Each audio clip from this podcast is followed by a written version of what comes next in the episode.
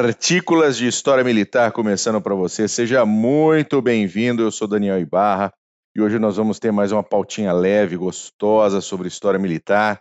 Uma coisa assim, eu diria que ela, ela é cantante a nossa pauta de hoje. Né? É uma pauta musical, é uma pauta bonita.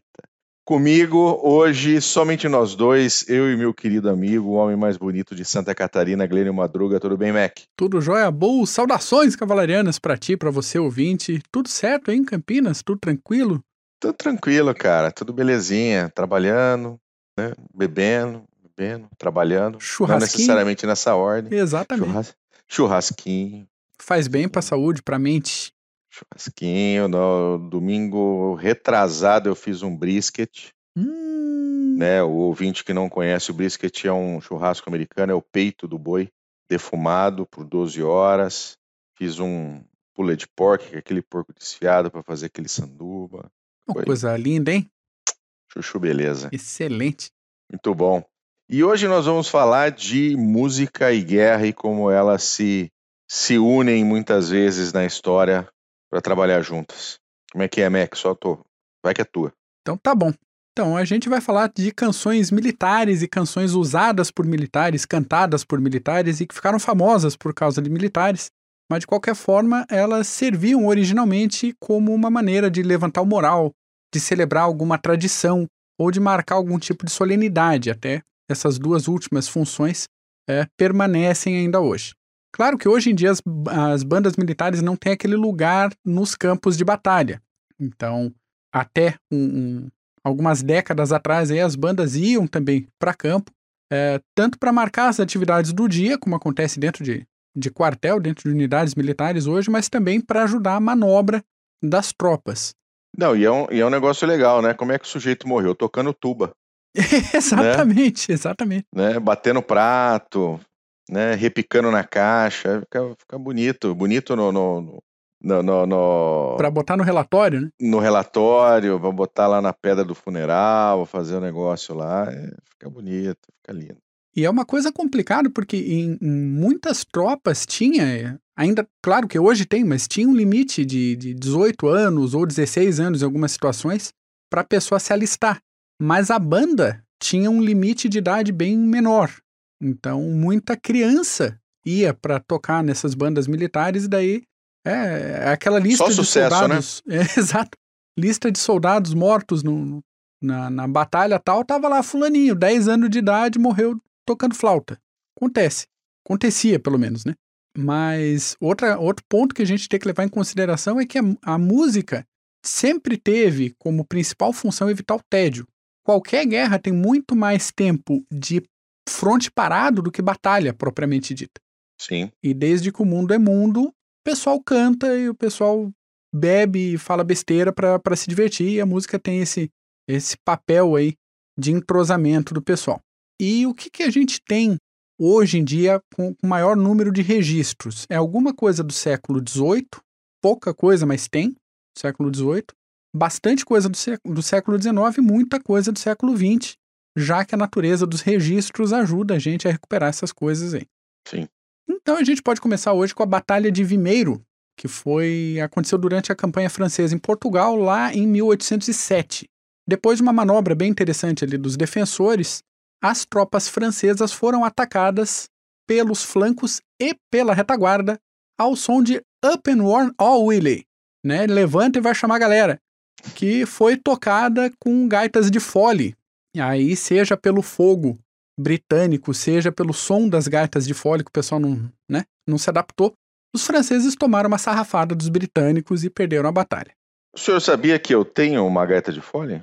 Como assim? De onde surgiu eu... essa gaita de fole? Presente do nosso querido Cota, lá de Toledo. Ele Excelente. mandou para mim uma gaita de fole, abraço Cota. E, mas, cara, não tem a menor condição de aprender a tocar aquele negócio. Não, mas menor... tá feito eu, eu, o desafio. Eu sou, eu sou tocador de tambor. então, o é negócio é... é... bateria. Mas ela é bonitinha, tá guardada até eu ter um, um local aqui legal para poder para poder colocar de repente aqui atrás, ó. Sim. Em cima da bandeira fica bonito, né? Orna bem, orna bem. Orna, orna. orna. Ei, Piracicaba. ah, até me perdi aqui. Enfim, quatro anos depois, ainda na mesma na mesma guerra, lá estavam os britânicos de novo contra os franceses, agora ajudando aí os espanhóis a se livrarem de um cerco. Aí a iniciativa musical, dessa vez, veio das tropas da Irlanda, que resolveram tocar uma musiquinha Gary Owen, que era uma música de bar e de bebedeira, e mais uma vitória sobre os franceses, que, né? É, ainda bem que não foi Danny Boy, né? Então. todo mundo ia parar para se lamentar. Oh, Danny Boy. o curioso da Gary Owen é que acabou virando a canção da sétima de cavalaria do General Custer, atualmente sétimo regimento de cavalaria do US Army, apelidado de Gary Owen. Então, mantém-se aí uma referência desde o início do século XIX até agora. Então, temos temos coisinhas aí para falar para você ouvinte Boa. depois. Daí a gente está falando de sétima de cavalaria, a gente vai para os Estados Unidos e tem que falar do Texas. E o Texas é um estado que tudo é um pouco diferente, né? Não é não é aquela coisa normal que a gente pensa dos Estados Unidos. Em 1836, quando o general Antônio Lopes de Santa Ana, já falamos desse general aqui no, no podcast, sim, sim. Né? ou Santana para os íntimos, ele marchava em direção a Houston e a marcha foi longa, as tropas estavam cansadas, ele resolveu estacionar em, em San Jacinto para dar uma descansada. O pessoal reclamando, pô, um calor do caramba, né, então vamos ficar aqui, vamos comer um pouco, vamos tirar uma soneca. Na cabeça do Santana, Houston estava em uma distância segura e não tinha a menor chance de ele ser atacado. Aconteceu o quê? Ele esqueceu de combinar com o pessoal do Texas. Então as tropas do Texas, um bom contingente irlandês também vieram marchando em silêncio até a distância de ataque e começaram o combate com uma canção de amor irlandesa chamada Will You Come to the Bower? O Santa Ana e as tropas estavam dormindo na hora do ataque, acordaram com tiro e com sofrência e a batalha foi vencida em 18 minutos. Foi. A gente, nós, nós fizemos um cash um PHM, com algumas bizonhices parecidas com a do Santana fazendo a sua siesta uhum. no meio da tarde. Impressionante. Vamos deixar o link aí também na, vamos, no episódio, vamos, seja no YouTube, vamos. seja no, no aplicativo de sua preferência. Ainda do século XIX, era comum que o pessoal adaptasse músicas conhecidas do povão, usando o ritmo da música original e trocando a letra por alguma coisa que se referisse ao meio militar. Então, o ritmo usado para o hino dos fuzileiros navais dos Estados Unidos veio de uma ópera bufa composta por um tal Jacques Offenbach, que é a Genoveva de Brabant, que estreou em 1859 em Paris. A letra já vinha sendo composta desde 1846 Veio o ritmo em 1859 e depois ainda ganhou complementos conforme a, as novas campanhas dos fuzileiros foram adaptando o negócio ali. Mas é o que hoje a gente chamaria de plágio, né? Na época, né? Vamos inspirar. Ah, a música é bonitinha, vamos pegar Inspiração, pra gente. Inspiração, né? Aham. Vamos Inspiração. usar. Inspiração. E vida que segue depois que reclame. Mande, né? Mande o WhatsApp Mande se você não tiver contente. Já que a gente está na metade do século XIX, a gente traz também a principal canção dos Yankees na Guerra Civil Americana, que é o hino de Batalha da República. A canção também foi clonada, clonada, da tradicional Glória, Glória, Aleluia, que todo mundo conhece.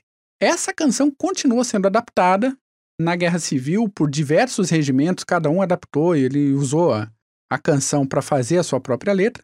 E não bastasse isso, foi utilizada em várias guerras. E até tem uma versão bem famosa dos paraquedistas americanos na Segunda Guerra Mundial. Do lado confederado, o maior sucesso era I Wish I Was in Dixie, composta também em 1859. Temos aí uma referência cruzada com, a, com o hino dos fuzileiros. E essa música acabou virando o hino confederado na época. Hoje tem gente que considera essa música como um retrato da cultura sulista na, na época, e outras pessoas consideram que cantar essa música, representar essa música, é algum tipo de apologia à confederação, à escravidão e às coisas que aconteciam no local e na época lá. De qualquer forma, se você tiver interesse, até o Elvis Presley gravou uma, uma versão dessa música. I Wish I Was in Dixie. Deixa eu respirar um pouquinho e tomar uma água. Isso, toma uma aguinha. Enquanto isso, o, o Band of Brothers tem várias, vários momentos onde eles estão cantando o, o Glória, Glória, Aleluia, né?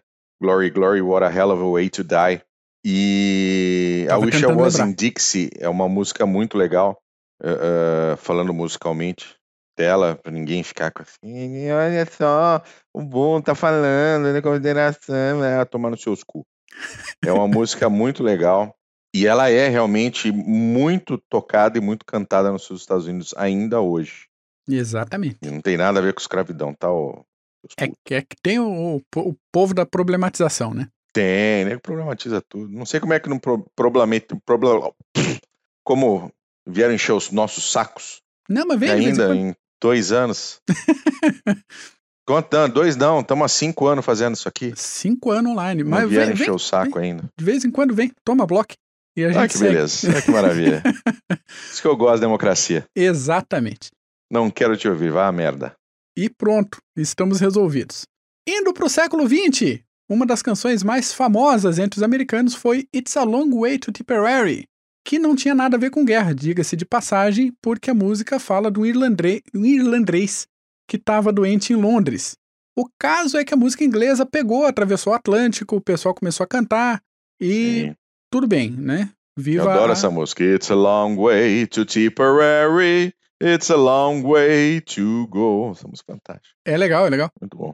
E Outra música que ganhou várias versões e uma, continua, uma continuação chamada Tip Top Tipperary Mary, que eu achei curiosíssimo ter essa, o, o pós-música com outra música. Uhum. Do lado alemão, foi recuperada uma canção da Guerra Franco-Prussiana chamada Watch on the Rhine. Isso, tradução do alemão, porque eu não, né, não tem condição de fazer isso em alemão. É, e depois, do lado inglês, Keep the Home Fires Burning, que era cantada em todo o fronte top das paradas musicais da Primeira Guerra Mundial. Como nem só de protagonistas vive uma guerra, falemos do pessoal de apoio, falando devagar, pessoal de apoio. Em 1916 foi gravada The Canadian Guns, em homenagem aos soldados que deram aquela ajudinha marota no início da guerra ali para os britânicos. Ainda em 1916 veio Back from War, uma canção em Yiddish sobre um soldado judeu que estava combatendo e em 1918 foi a vez da canção um so O Sonho de um Soldado e Canção de Guerra, simplesmente o título Canção de Guerra, que eram músicas polonesas que falavam de um jovem servindo em um regimento de ulanos durante a Primeira Guerra Mundial. o pessoal estava combatendo e já estavam fazendo música sobre as experiências lá. Acontece que, com a Segunda Guerra Mundial, o cenário musical militar começou a mudar um pouco, principalmente pela tecnologia disponível na época. Então, muitas outras músicas civis populares começaram a ter mais espaço que músicas propriamente militares ou adaptações, porque o pessoal tinha mais acesso à rádio, principalmente quando não estava no front direto, né, o pessoal de, de retaguarda tinha esse contato maior com, com a mídia e teve música que foi cantada tanto do lado aliado quanto do eixo. A gente pode citar Lili Marlene aí como um exemplo clássico sim, sim. disso. E, no geral, músicas românticas eram sucesso garantido entre a juventude que estava no front, pessoal que tinha deixado a cremosa em casa e foi, foi o combate, qualquer musiquinha de sofrência, né? Pô, já tá, tava todo mundo cantando. E a gente deixa aqui o registro de Katyusha, uma música russa bem, bem legal, bem interessante, para animar mesmo a galera. E só que além de músicas românticas, também músicas regionais que faziam os soldados se lembrarem da terrinha, como The White Cliffs of Dover, e no meio de tanta tragédia, algumas musiquinhas engraçadas como Deixe, por favor, deixe minha manteiga em paz, em tradução livre, que sempre tinha espaço pessoal, né, nem só de tiro e sofrência, vamos dar risada também, por favor, né? Em algum momento, né, da, da merda que é a guerra. Exatamente, precisa dar uma, uma risadinha aí. Trazendo a situação agora um pouquinho mais para perto do nosso tempo, a coisa começa a se misturar mais. Da guerra do Vietnã para cá, teve muita música que emplacou na, na tropa e que ainda estão na parada de sucessos de qualquer playlist de Spotify de gente que está desdobrada aí pelo mundo afora. Então a gente pode citar Jimi Hendrix com All Along the Watchtower, que é clássica. que mais? Uh, Aretha Franklin, The Animals, Creedence, Johnny Cash, Rolling Stones e vai, né? É, eh, ACDC, qualquer lista de música hoje em dia que você pega, ah, as mais ouvidas na, na no Afeganistão sempre tem é, Highway to Hell, sempre tem umas coisas assim. Mas a gente vai terminar essa parte musical, esse PHMzinho rapidinho hoje, voltando um pouquinho no tempo de novo, para falar do Julius Fusik. Ele era um maestro e compositor tcheco que nasceu em 1872 e compôs mais de 400 marchas militares, eh, valsas e polcas e todo tipo de música popular que se compunha no século XIX. Só que o camarada era tão doido por marcha militar que ele se alistou no exército austro-húngaro só para poder fazer isso com exclusividade por um tempo. Né? A primeira vez que ele se alistou foi em 1891, no 49º Regimento de Infantaria, ainda como músico, e depois como maestro no 86º de Infantaria, lá em 1897. Em 1897, ele compôs a obra mais famosa dele, que se chama A Entrada dos Gladiadores. Olha que nome pomposo. O nome original era para ser a grande marcha cromática, já que ele usou escalas cromáticas no, na composição, que é aquele esquema de 12 notas com meios tons, com semitons, pessoal da música agora vai com intervaladas ali com semitons, um negócio bem bonitinho de ouvir, vou tentar colocar uma, uma ilustração aqui na tela. Só que ele gostava da história do Império Romano, então a entrada dos gladiadores é muito mais legal do que a marcha cromática, né? Sem dúvida. Em 1910, ele se tornou maestro do 92º Regimento de Infantaria e transformou a banda na melhor banda militar do Império Austro-Húngaro, chegando a fazer apresentações para mais de 10 mil pessoas na Áustria, na Alemanha, e foi um, um, sucesso enquanto compositor militar. Onde é que eu quero chegar nisso? Ver uh, as voltas que o mundo dá, né? Ainda em 1910, um compositor do Canadá resolveu simplificar e adaptar a entrada dos gladiadores e transformar essa música para um, acabou, na verdade, transformando essa música numa das músicas mais famosas do mundo e dessas das mais famosas que ninguém sabe o nome. O nome é A Entrada dos Gladiadores, fica aqui o registro. Só que ele fez a adaptação e mudou o nome para Thunder and Blazes, que é a música internacionalmente conhecida como o tema de circos e de entrada de palhaços no picadeiro. Então, se você ouvinte, não sou eu que estou falando, se você ouvinte fizer alguma associação com a história desse camarada servindo e compondo para regimento de infantaria com tema de circo de entrada de palhaço, não sou eu que estou falando. É a sua cabeça suja que está dizendo um negócio desse. Você não está nem falando e nem sugerindo. Não, de modo algum. De modo algum. Só estou prevendo nem uma sugerindo. interpretação possível e falando assim, ele tá, se alistou, tal regimento de infantaria, tal outro, tal outro, três, quatro vezes, compunha música de infantaria e acabou onde a música? No circo. A interpretação é livre. Tranquilo. O que, que eu queria dizer para você, ouvinte, que, que acompanhou a gente até agora? A gente não pode colocar a música do jeito que a gente queria, que a nossa vontade era o quê? Pegar trechos de todas essas músicas que a gente comentou e colocar entre um, uma fala e outra nossa aqui para você ter essa experiência de acompanhar até a evolução musical dessas canções de guerra e canções sobre a guerra e canções cantadas durante a guerra, enfim. Só que de um lado o YouTube vai dar strike na gente, e de outro pode ser que o Spotify cancele a nossa conta sem aviso prévio, por conta de direitos autorais. Isso pode acontecer. O que, que a gente fez? A gente preparou uma playlist cremosíssima no YouTube, vamos tentar fazer isso para o Spotify também, com todas essas músicas que a gente comentou e com mais várias outras músicas complementares, e elas estão eh, distribuídas de forma cronológica da mais antiga para a mais nova. E fecha com a música dos palhaços. Não, com a música, como é que é? Da infantaria? Da não, infantaria. Com a entrada dos gladiadores. Tá. Entra com. Thunder a... and Blade. Isso. Fecha com essa, mas você pode ter experiência de escutar toda essa sequência musical aí depois de ouvir esse nosso episódio. Muito bom. Excelente, Mac. É isso? É isso por hoje. Então tá bom. Só complementando, tem um personagem muito interessante que é o Bill Millen, que ele era um, um, um um gaitista de fole uh, durante a Segunda Guerra Mundial que eu vou trazer aqui no próximo no próximo PHM, porque assim a história é grande, vale vale um, um PHM inteiro para ele. E é um cara que desembarcou no dia D tocando a sua gaita de fole. Mas aí a gente fala no próximo. Maravilha. Beleza, Mac? Maravilha, Bu. Então tá bom. Rapidinho, cremosinho, delicinha. É isso aí. Não se esquece de se inscrever, dar o like, joinha, aquele negócio todo. Vocês já conhecem. Se você está ouvindo pelo Spotify e outras, e outras ferramentas, muito obrigado pela sua participação, pelo seu, pela sua ouvição. Que né? isso, né? hein? Vamos, ouvição, isso. Vamos, Liberdade vamos pegar o, o nível português da atualidade e vamos colocar assim. Obrigado pela sua audiência. Mac. Bom. Obrigado, meu querido. Um beijo para você. Outro. Boa semana, a gente vai se falando. O você ouvinte, um abraço. Obrigado. Tchau.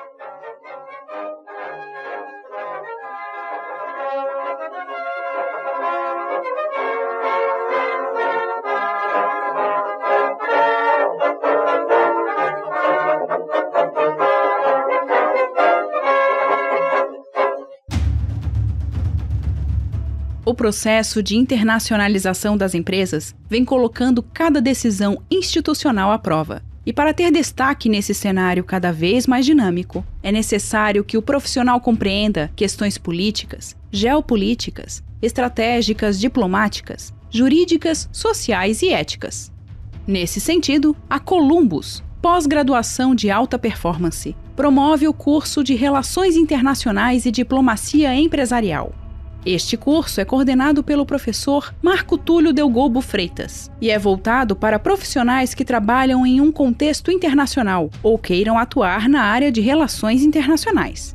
Se a sua área de atuação for direito administrativo ou gestão estratégica de marketing, a Columbus também tem cursos de pós-graduação que vão te ajudar a desenvolver habilidades e competências para sair na frente como um profissional completo e dinâmico. Acesse o site columbuseducacional.com.br. Informe que conheceu os cursos através do podcast Clube dos Generais e garanta 10% de desconto.